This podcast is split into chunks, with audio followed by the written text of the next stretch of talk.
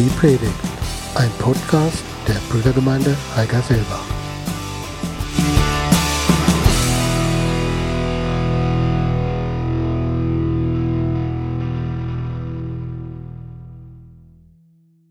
Das Thema ist heute, es ist Endzeit, stell dich darauf ein.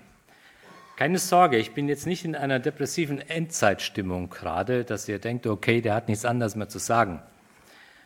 Ich wünsche euch, dass ihr, oder ich erinnere euch an das, was ihr gerade gesungen habt, ihr habt mit dem schönen Wort Halleluja aufgehört und ich nehme das in zwei doppelter Hinsicht. Einmal das Halleluja endet mit Ja, dass ihr schon mal Ja sagt zu dem, was jetzt kommt. Und Ja sagt auch zu dem, um den es geht, nämlich es geht um Yahweh. Und das ist ja, dafür steht das Ja hier drin. Ich möchte heute mal eine sehr krasse Geschichte vorlesen aus dem Buch der zweiten Könige, Kapitel 2, Vers 19 bis 25, oder sind zwei Geschichten, die unmittelbar aufeinander folgen und der Zusammenhang soll uns heute auch wichtig sein. Es geht um den Propheten Elisa, der gerade seinen Dienst antritt. Und das sind die ersten Punkte, die er erlebt. Elisa befindet sich gerade in Jericho und dann heißt es hier, 2. Könige 2, Vers 19, und die Männer der Stadt sagten zu Elisa, schau dir das doch an, die Lage der Stadt ist so gut, wie du ja siehst, wie, wie mein Herr ja sieht. Aber das Wasser, das Wasser ist schlecht. Und darum kommt es im Land immer wieder zu Fehlgeburten. Da sagte Elisa, bringt mir eine neue Schale, tut Salz hinein. Und sie brachten sie ihm. Und er ging hinaus zu der Quelle des Wassers, warf das Salz hinein und sagte, so spricht der Herr, ich habe dieses Wasser gesund gemacht. Nicht mehr soll Tod und Fehlgeburt daraus entstehen. Und das Wasser wurde gesund bis auf diesen Tag nach dem Wort, das Elisa geredet hatte. Und er ging von dort hinauf nach Bethel. Und wie er nun den Weg hinaufging, kamen kleine Jungen aus der Stadt heraus und verspotteten ihn und sagten zu ihm, Komm herauf, Kahlkopf oder Glatzkopf, komm herauf, Glatzkopf. Er aber wandte sich um, sah sie an und verfluchte sie im Namen des Herrn. Da kamen zwei Bären aus dem Wald und zerrissen von ihnen 42 Kinder. Und er ging von dort weg zum Berg Kamel und von da kehrte er nach Samaria zurück.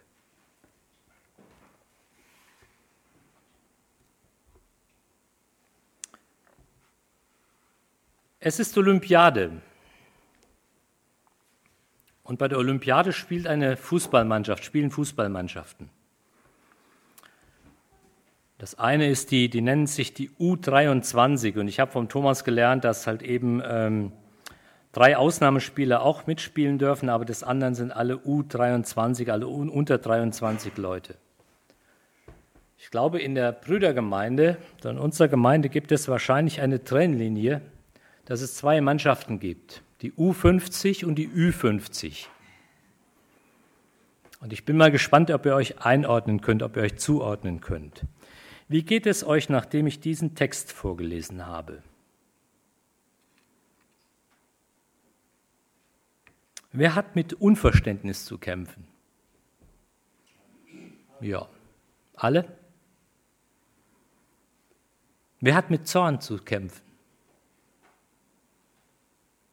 Was hier ist, was hier steht, ist doch nicht zu fassen, oder? Es ist doch schon fast peinlich, dass es in der Bibel steht. Übrigens in der Kinderbibel steht es nicht, zumindest in der, der ich nachgeguckt habe. Aber ich glaube, trotzdem gibt es eine Trennlinie, dass einige sagen, Leute, das hier kann eigentlich nicht sein. Und ich glaube, es gibt aber auch Einzelne, die sagen, okay, endlich kommt mal wieder eine Geschichte aufs Tablett, wo richtig Pulverdampf und Schwefel äh, sichtbar wird, wo es nach Höllenfeuer stinkt und so und so weiter. Und wir klatschen vielleicht sogar Beifall. Warum eine Predigt über eine solch unfassbare Geschichte? Ist doch wirklich peinlich. Ist dir eigentlich klar, oder ist euch klar, dass jetzt wahrscheinlich 99 Prozent von euch an den zweiten Teil der Geschichte denke, die ich vorgelesen habe, oder? Dass eure Gedanken genau da hängen geblieben sind. Stimmt das? Habe ich euch erwischt. Aber es ist so, wenn wir uns im Leben nur mit den angenehmen Stories der Bibel befassen, dann kriegt unser Glaube mit der Zeit eine gewisse Schieflage. Und wenn unser Glaube Schieflage ist, dann ist das wie bei einem Schiff. Wenn ein Schiff mit Schieflage in einen Sturm kommt, dann ist es dem Untergang eigentlich geweiht. Mehr als ein Schiff ist untergegangen, weil die Ladung verrutscht ist im Sturm. Und dann kriegt es Schlagseite und dann ist nichts mehr zu machen, dann ist wirklich mehr als ein Schiff untergegangen und das ist auch in der modernen Zeit noch gewesen. Ich kenne noch solche Geschichten von den Berichten her. Ich dem jetzt, bin dem jetzt nicht mehr im Einzelnen nachgegangen, aber so ist das. Wenn wir uns einseitig mit dem beschäftigen, was Gott uns in seinem Wort sagt, uns die angenehmen Stories herausholen, wo Gott uns liebevoll über den Hinterkopf streichelt und sagt, alles ist gut oder wir verstehen, alles ist gut und wir die andere Seite Gottes vergessen, dann kriegen wir wirklich ein Problem. Dann bestehen wir den Stresstest des Glaubens nicht. Wenn wir uns allerdings die Mühe geben und sagen, wir beschäftigen uns mit alledem, was in der Bibel steht, ich glaube, dann hat unser Glaube eine echte Chance, gesund zu werden, so gesund wie selten.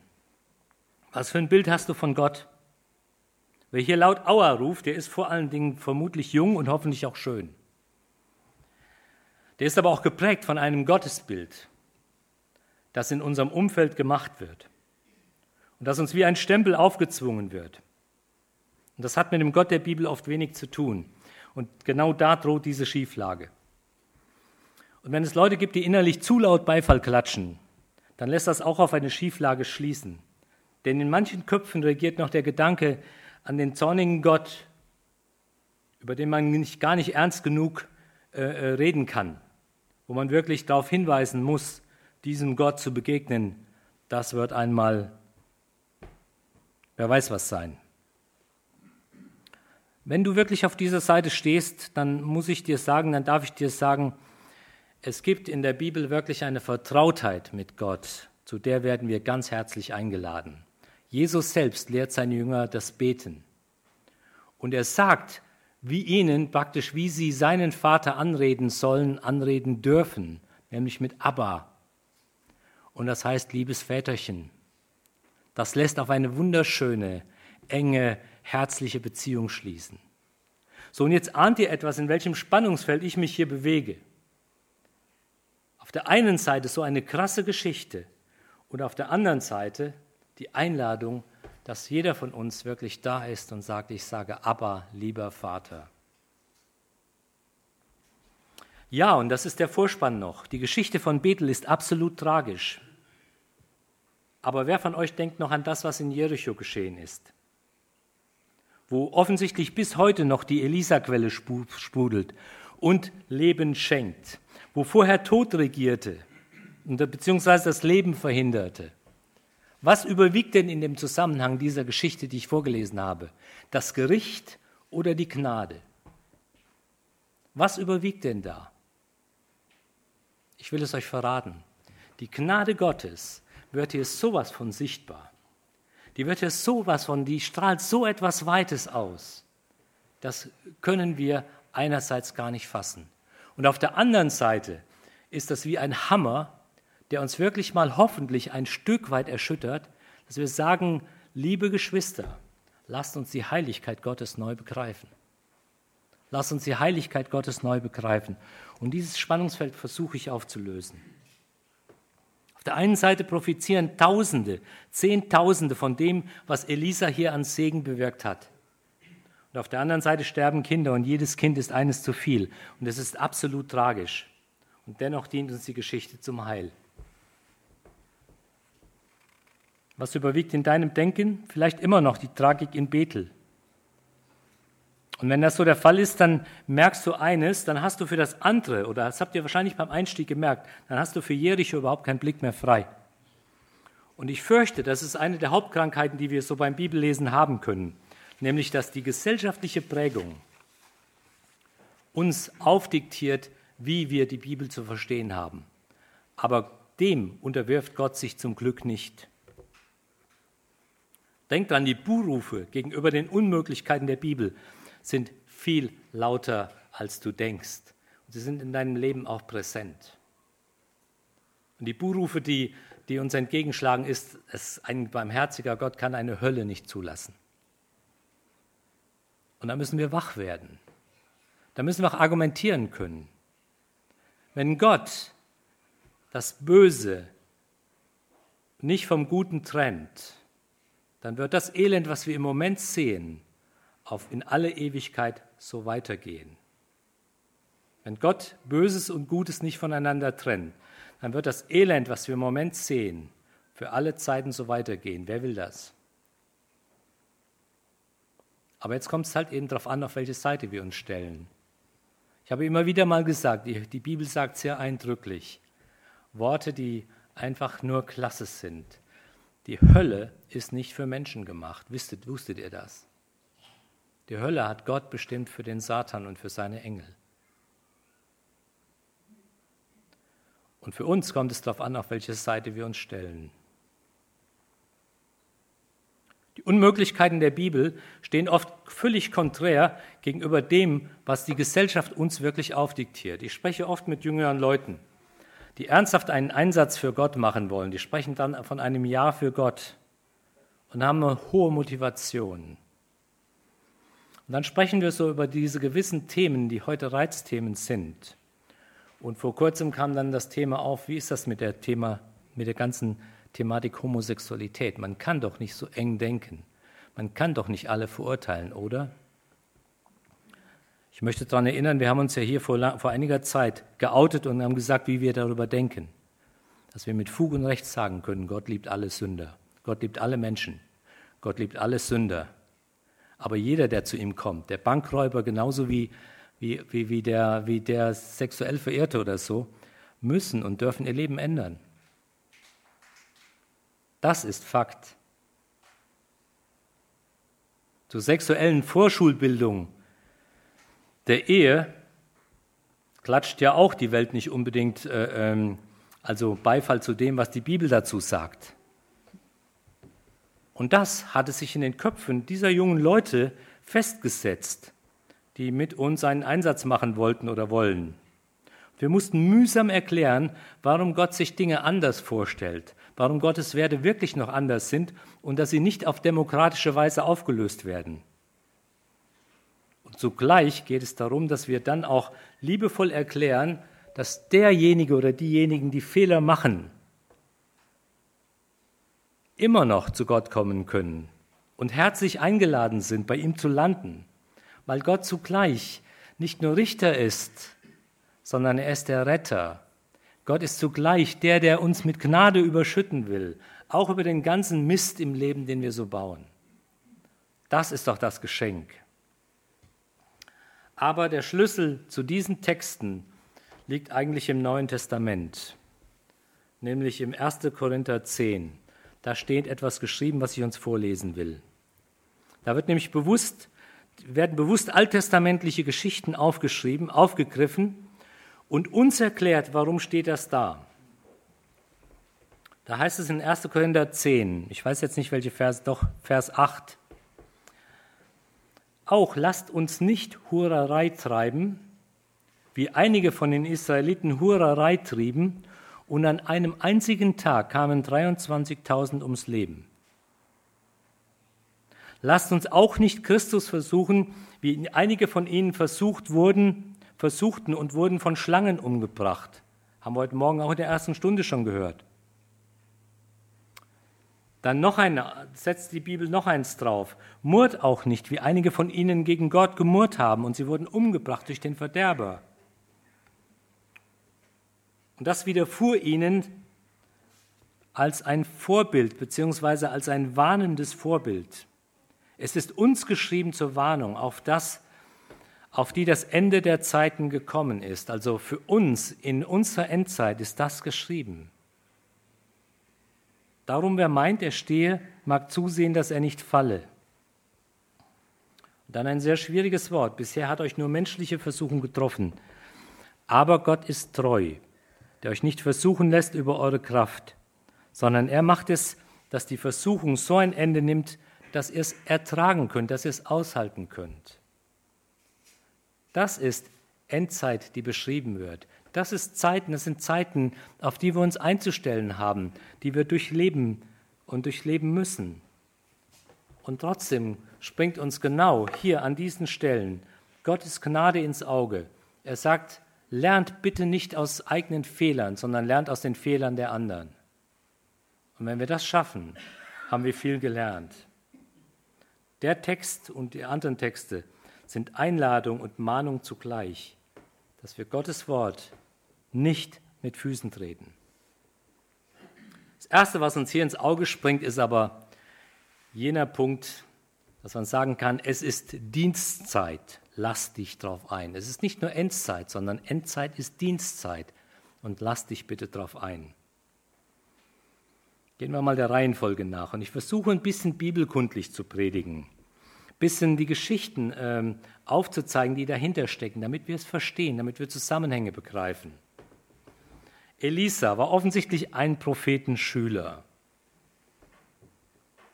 Und außerdem kam er aus einem reichen Elternhaus. Als er von Elia berufen wird, da ist er gerade auf dem Acker unterwegs.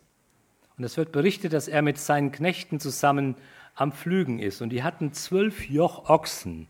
Zwölf Joch Ochsen, das kann sich kein einfacher Bauer leisten. Das war ein Unternehmer. Zwölf Joch Ochsen, da ging die Post ab.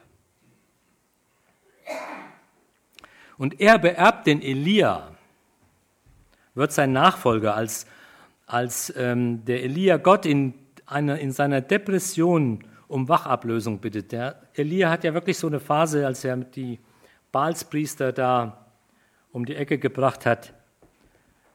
Da kriegt er selber dann die Krise, als die Isabel ihm droht, morgen bringe ich dich um.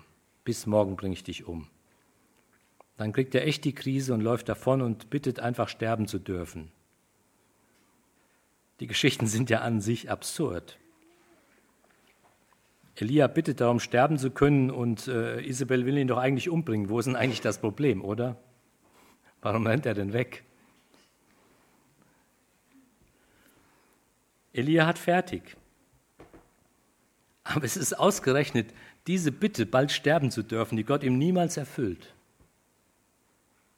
Ausgerechnet den Elia, der gerade solche unfassbaren Dinge getan hat im Namen Gottes, aber dann noch diesen Absturz erlebt. Ausgerechnet diesen Elia geleitet Gott höchstpersönlich mit einem feurigen Wagen von dieser Erde in seinen Himmel. Einen einzigartigen Heimholservice hat er. Können wir nur neidisch werden. Dieser Elia beruft den Elisa als Nachfolger. Und genau schon in der Berufungsgeschichte klingt etwas an von dem Donnerkrollen Gottes. Warum? Weil etwas nicht stimmt im Staate Israel. Gericht wird Teil des Auftrags des Elisas sein. Und der Elia kriegt die krasse Beschreibung, wenn der König von Damaskus nicht fertig macht, dann wird Elisa dafür sorgen, dass der Rest auch noch stirbt das ist Gerichtszeit. Das ist Endzeit in Israel.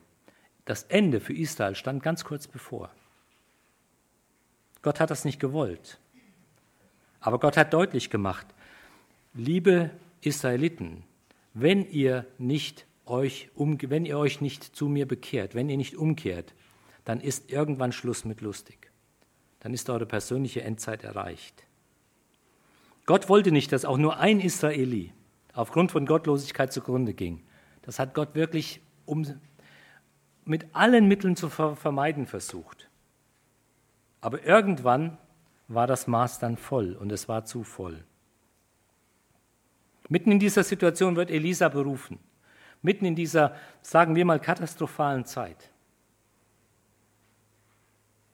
Und Elisa lässt tatsächlich auch alles stehen und liegen als Elia ihn beruft. Er hängt nicht nur seinen alten Beruf an den Nagel, er verbrennt ihn förmlich. Da wird nämlich davon berichtet, dass er seine Ochsen schlachtet und mit dem Pflug und mit dem Geschirr das Feuer macht, mit denen er das brät.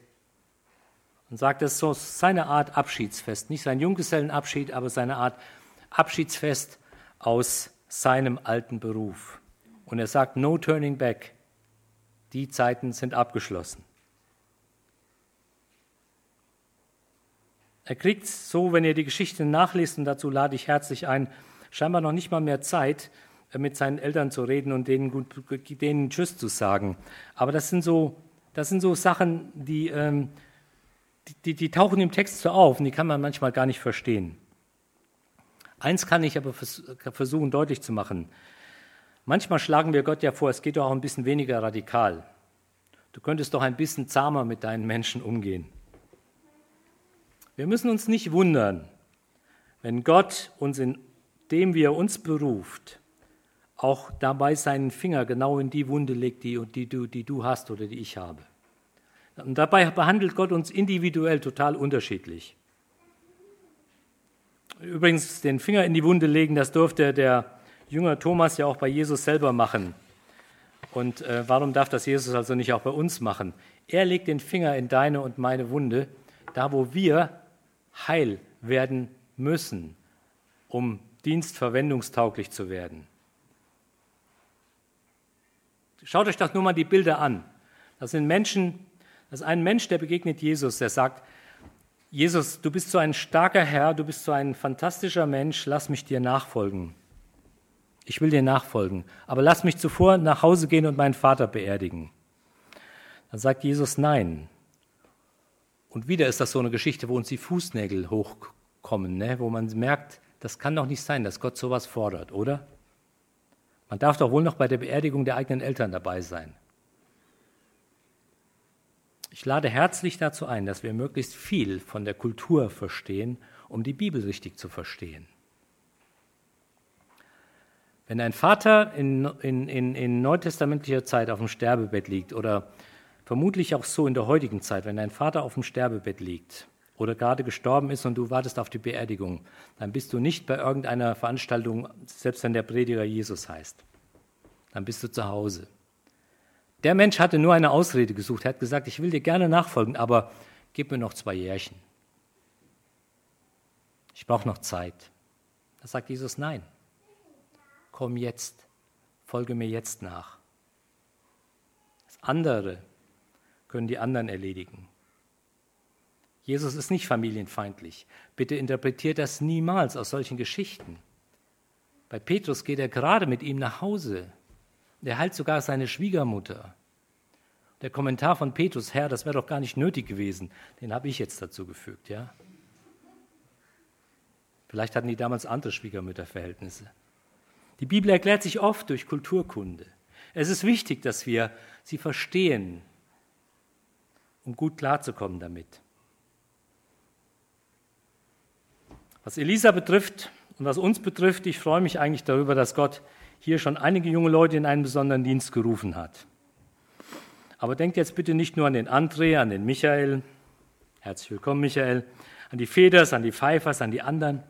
Er hat die Sklaven in Ephesus genauso in den Dienst berufen wie den Timotheus, wie alle anderen damals auch und wie bei uns heute auch. Bitte machen wir keinen Sonderstatus aus denen, die Gott halt eben auf einen besonderen Weg schickt. Denk mal an dich selbst was für einen Auftrag Gott wohl in dieser Zeit, in der du lebst, für dich hat. Und erlaub ihm, dass er den Finger in deine ganz persönlichen Wunde steckt. Nicht um dir ein bisschen weh zu tun, nicht um dich zu ärgern, sondern um dich zu heilen, um dich wirklich einsatzfähig zu machen für ihn. Darum geht es doch.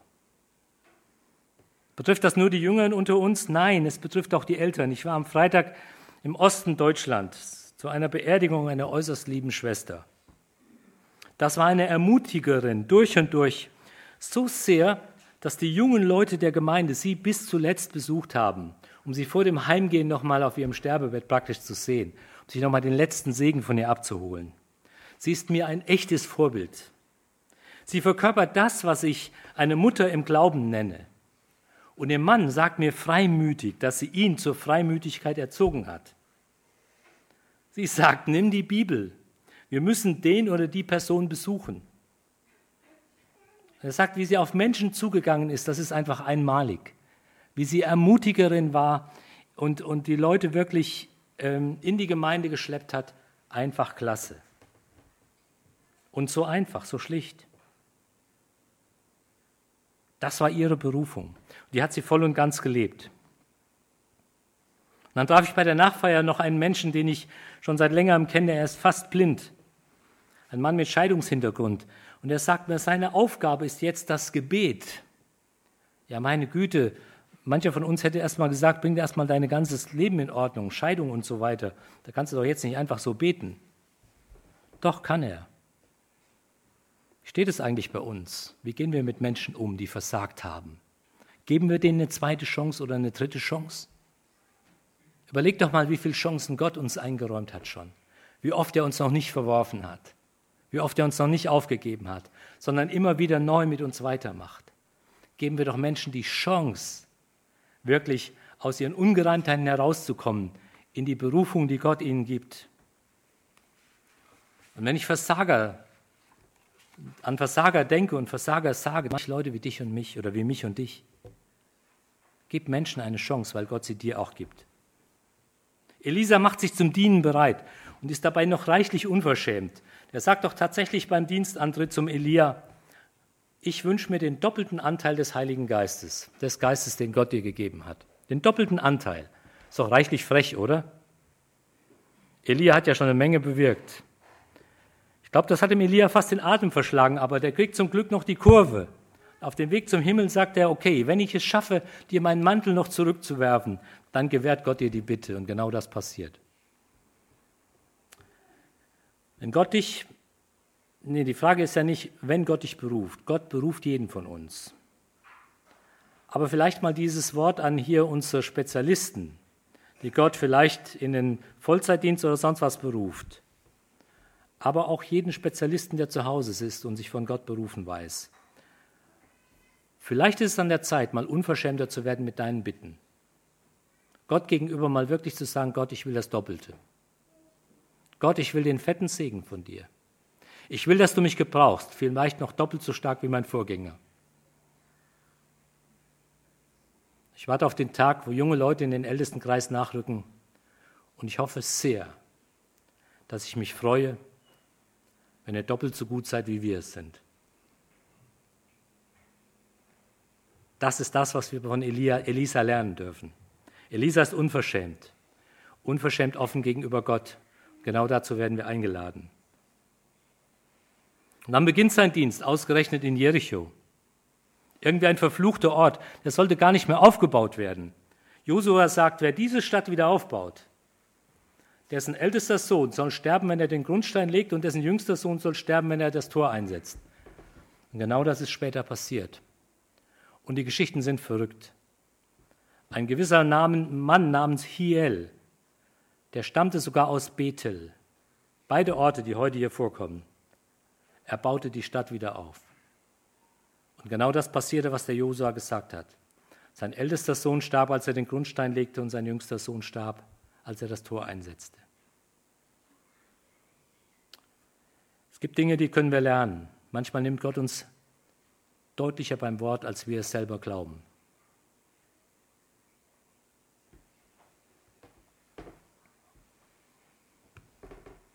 Aber wenn mein geistliches Leben irgendwo nicht vermutet, dann ist das doch an einem solchen Ort, Jericho, verfluchter Ort, sogar verfluchte Quelle. Leute, was haben deine Propheten da zu suchen? Die hatten sogar eine Schule dort. Die waren mittendrin statt nur dabei. In dem, wo die Welt ist. Verflucht das Wasser. Und schrecklich die Leiden der Menschen.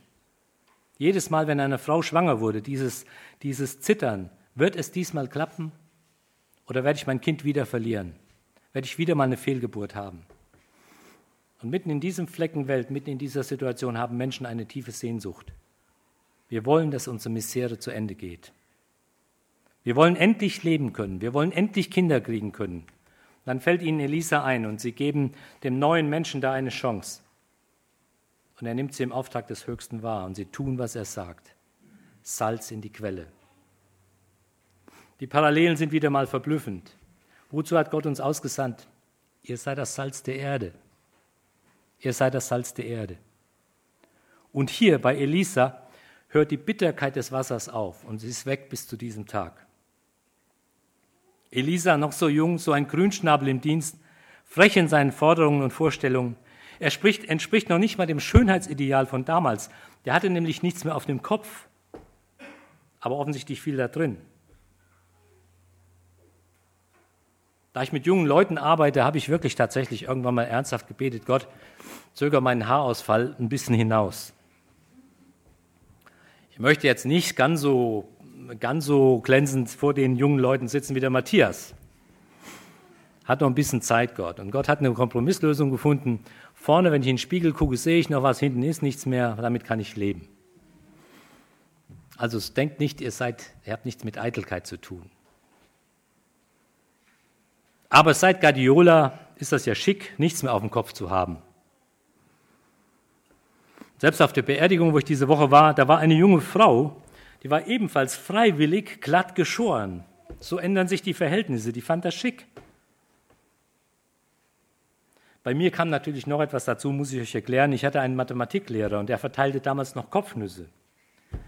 Er sagte Bedenbender, du hast einen musikalischen Hinterkopf. Ich weiß nicht, was das bedeutet, keine Ahnung. Ihr werdet es in ein paar Jahren sehen. Kurz, Elisa entsprach nicht dem Ideal. Und du und ich, wir entsprechen auch nicht dem jedem Ideal. Aber wir entsprechen dem Ideal Gottes. Denn du bist geliebt von Gott, so wie du bist. Geliebt von Gott, so wie du bist. Und so will er dich auch einsetzen. Wir müssen uns nicht erst was, was ich verstellen und verbauen. Nicht erst zum Schönheitschirurgen gehen. Aber Elisa handelt und die Welt verändert sich. Die Bitterkeit muss weichen. Die Bitterkeit muss weichen. Ich ärgere mich ein bisschen bis heute, dass man uns das süße Wasser abgedreht hat. Das kam da oben von der Quelle, wo die Fledermaushöhle ist. Wisst ihr das? Wisst ihr, wo ich von rede?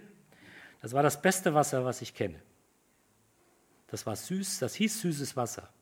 Das war kalkfrei. Einfach toll. Wir hatten keine Schwierigkeiten mit unseren Geräten zu Hause. Kein Salz war nötig, der Geschmack war brillant. Ich weiß, keiner von uns kriegt jetzt unbedingt einen Auftrag, hier die Quellen, vielleicht in Aubach ist ja wieder was nötig, eine Quelle zu erschließen oder so.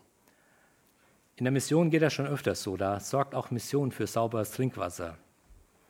Aber eines kannst du tun, und das kann ich auch. Du kannst eine Menge dazu beitragen, dass in deinem Umfeld die Bitterkeit weichen muss. Du kannst nämlich süß sein, ein echter süßer Mensch werden im Namen Jesu. Jemand, der Dinge wieder lebendig macht. Gib dich im Leben nicht mit einem falschen pH-Wert zufrieden. Und hier ist meine Aufforderung im Namen Jesu, es ist nicht nur eine Empfehlung, hier ist meine Aufforderung im Namen Jesu.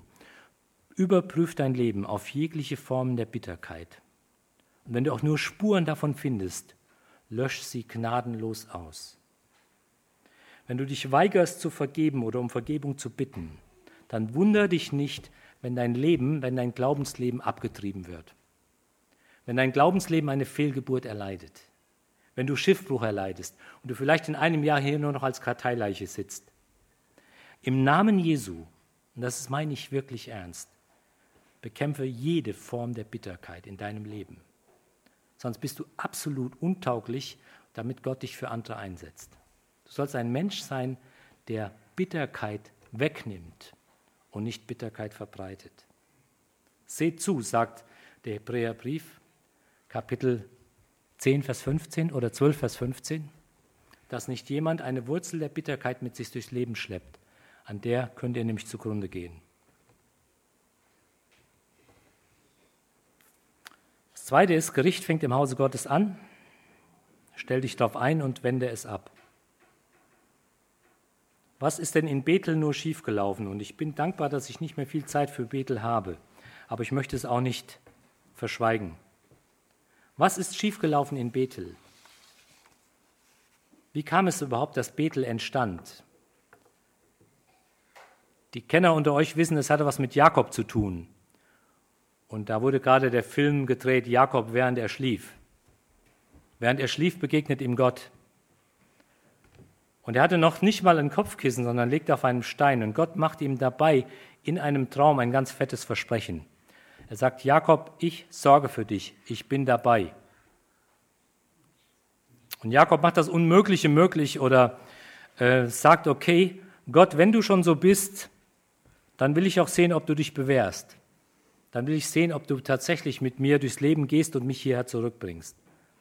Und er baut ein kleines Altärchen an der Stelle. Das ist der Grundstein für seine Glaubensbeziehung zu Gott. Und erst als Gott ihn sich bewährt hat und ihn zurückgebracht hat, da beginnt eigentlich seine feste Beziehung zu ihm. Starke Geschichte, ne? Wenn du Jesus noch nicht wirklich kennst, dann bitte ihn doch, dass er dich, dir, sich dir zeigt. Dann bitte ihn doch, dass er Dinge für dich tut. Neulich habe ich die Geschichte gelesen, dass ein, dass ein Asylbewerber, der kein Christ war, morgens betet, weil er halt eben einige Amtsgeschäfte zu den Behörden muss. Und die Behörden in Deutschland für Asylbewerber, das ist oft ein Spießruten laufen. Und er betet, Jesus, wenn es dich wirklich gibt, wenn du Gott bist, dann geh mit mir zu den Behörden. Und sein Zeugnis kam dann so, dass er erlebt hat, wie die Menschen sich ihm zugewandt haben, wie sie ihm geholfen haben, wie sie ihm unterstützt haben. Völlig konträr zu dem, was er bisher erlebt hat. So hat Gott eingegriffen. Und von dem Tag wusste er, wer ist der Chef. Und an dem Tag hat er Jesus angenommen. Aber was ist schief in Bethel? Der Prophet geht hoch und schon haben die Kinder nichts Eiliges zu, tu zu tun, als ihn zu verspotten. Kindermund tut was kund? Wahrheit, ja. Welche Wahrheit? Kleine Kinder sind das hier. Kleine Kinder plappern nach, was zu Hause geplappert wird. Kleine Kinder sagen das, was sie zu Hause als Wahrheit empfinden. Ich habe in meinem Umfeld als Kind erlebt, dass mich eine Frau gefragt hat, was meine Mama denn über sie erzählt. Und da ich nicht lügen durfte, musste ich auch noch die Wahrheit sagen. Das war saupeinlich. Aber meine, meine Mama hat, glaube ich, zum Glück fast nichts Negatives gesagt. Das war nicht immer einfach, aber äh, ich glaube, sie hat, ich, ich, weiß nicht mehr genau, wie ich aus der Affäre gekommen bin, aber ich, das grenzt schon an irgendwie welche Art von Missbrauch. Aber genau das, was in Bethel zu Hause in den Häusern geplappert wurde, haben die Kinder diesem neuen Propheten entgegengeschleudert. Hey, habt ihr schon gehört, der Elisa? Der bildet sich was ein. Der ist berufen hier, so berufener Prophet. Der will jetzt die Nachfolge des Elias hier antreten. Stellt euch den mal vor hier, so jung und noch nichts mehr auf dem Kopf für, ganz oben ohne. Was soll das denn? Und genauso haben die Kinder ihn empfangen. Eine absolute Respektlosigkeit im Hause Gottes. Kein Respekt vor dem Heiligen.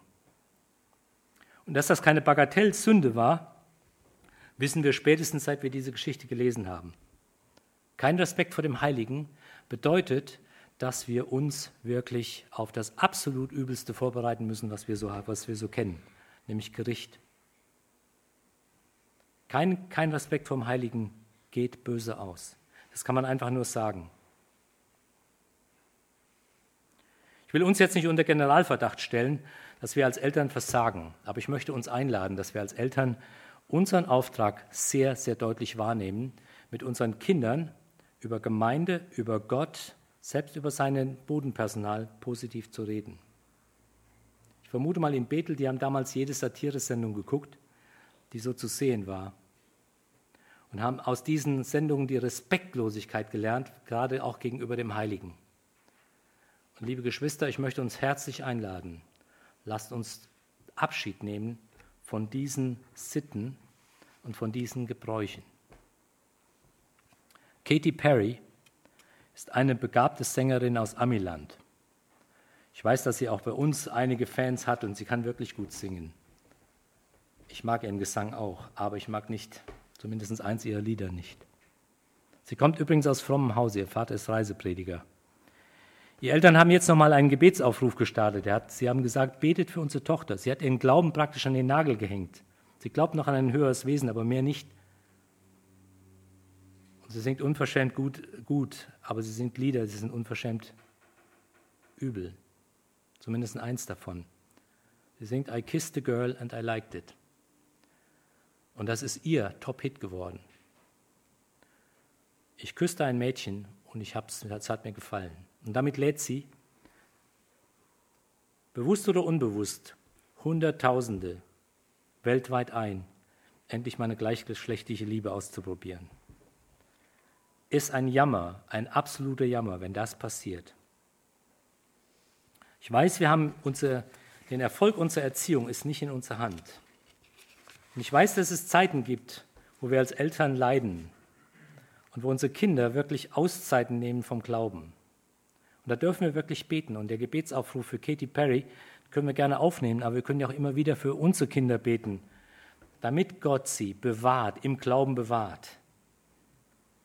Aber auch, dass Gott Ante zurückholt von ihrem Abweg.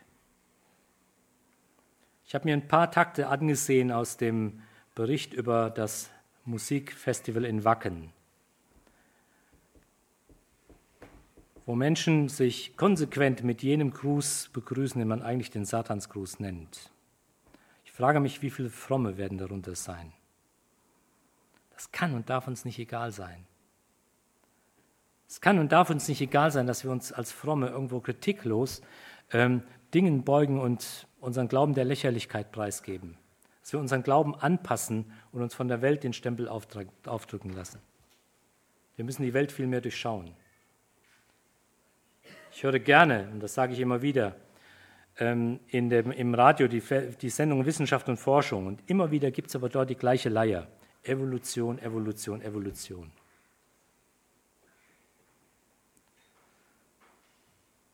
Und das Leben ist aus dem Nichts entstanden. Schöpfer, nur ein Schöpfer darf es nicht geben jetzt ein gutes Buch gefunden.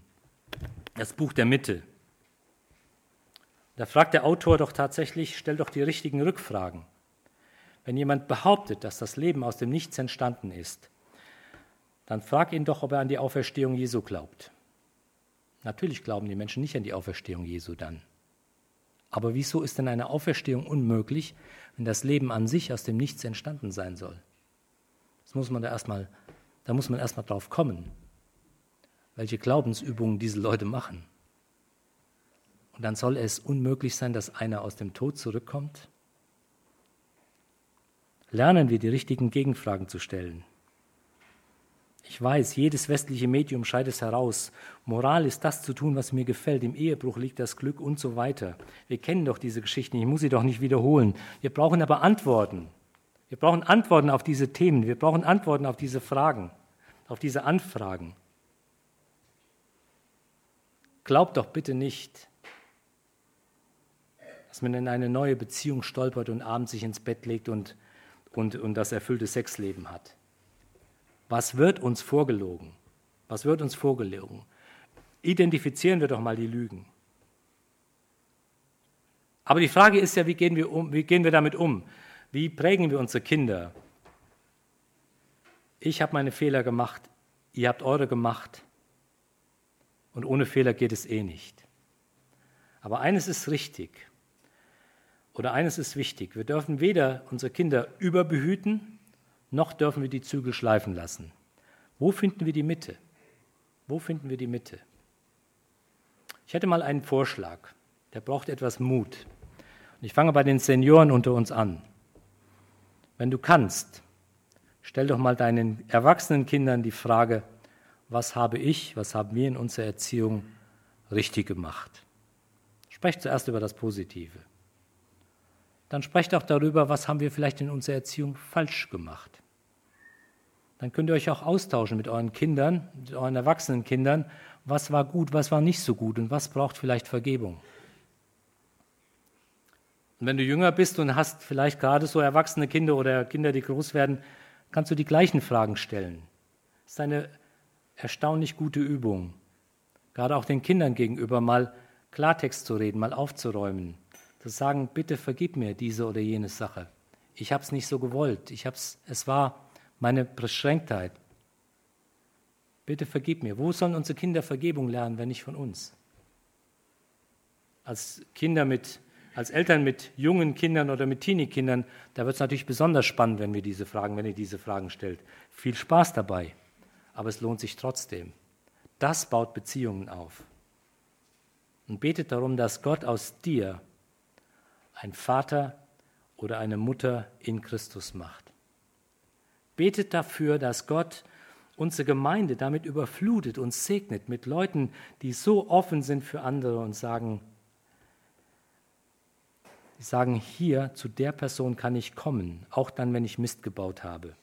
Da kriege ich keinen übergebraten, sondern da nimmt mich jemand an die Hand in die Gegenwart Gottes hinein und führt mich in diese Versöhnung zurück zu Gott. Das tut gut. Denkt dran, es ist Endzeit. Denkt dran, Gott will die Herzen der Väter und auch der Mütter zuerst zu den Kindern wenden. Und dann kommen auch die Kinder, Herzen der Kinder umgekehrt dazu. Bethel, die tragische Story von Bethel, ist eine absolute Mahnung und sogar, dass wir Gott und sogar sein Bodenpersonal ernst nehmen. Das kannst du sagen, wir leben im Neuen Testament. Das taten Ananias und Sapphira auch. Eine ganz ähnliche Geschichte. Die haben Gott belogen. Es war der Anfang der Gemeinde. Es war der Anfang des Dienstes von Petrus und so weiter in einer neuen Rolle. Was tut Gott? Er bestätigt sie. Er bestätigt den Petrus und seine Autorität durch den Tod von Ananias und Sapphira. Spiel nicht mit Gott. Spiel nicht mit dem, was er uns sagt. Jene Kinder von Bethel stehen dafür, wenn wir Gott nicht mehr ernst nehmen. Sie sind uns zur Mahnung geschenkt, uns zur Mahnung geschrieben, damit wir mit ihm leben, damit wir es anders machen, damit uns Hölle, Leid und Ewigkeit erspart bleibt. Räumt bitte auch mal auf über eure Witze über Hölle, über Himmel und vor allen Dingen über Heiliges. Ich habe nichts gegen Humor, aber ich glaube, es ist an der Zeit, dass wir uns äh, tatsächlich fragen, was ist an dieser Stelle richtig und was nicht. Lasst uns zurückkommen zu einem Punkt, wo Ehrfurcht vor Gott unser Leben bestimmt. Und lassen wir unsere Kinder nicht einfach einen Weg gehen, sondern mischen wir uns ein. Ringen wir neu darum, dass sie im Glauben fest werden und fest bleiben. Deshalb ist es wichtig, dass wir uns solche Geschichten anschauen. Es ist Endzeit. Und egal, ob du willst oder nicht, egal, ob du hingehst oder nicht, es ist Endzeit. Aber es ist eine Zeit voller Hoffnung, dass Gott dich heute gebrauchen will, in dieser Zeit, damit dein Umfeld süß wird, damit Bitterkeit aus deinem Leben weicht, damit du das Salz der Erde bist und er will, dass durch uns Gott neu geehrt wird und wir Gott neu das erweisen, was ihm zusteht, nämlich Respekt, Ehrfurcht und Nähe zugleich. Ein Gott, den wir Abba Vater nennen dürfen, der sich so uns unglaublich offen zeigt. Und trotzdem hat er einen so unglaublich viel Respekt verdient. Gott segne uns dabei.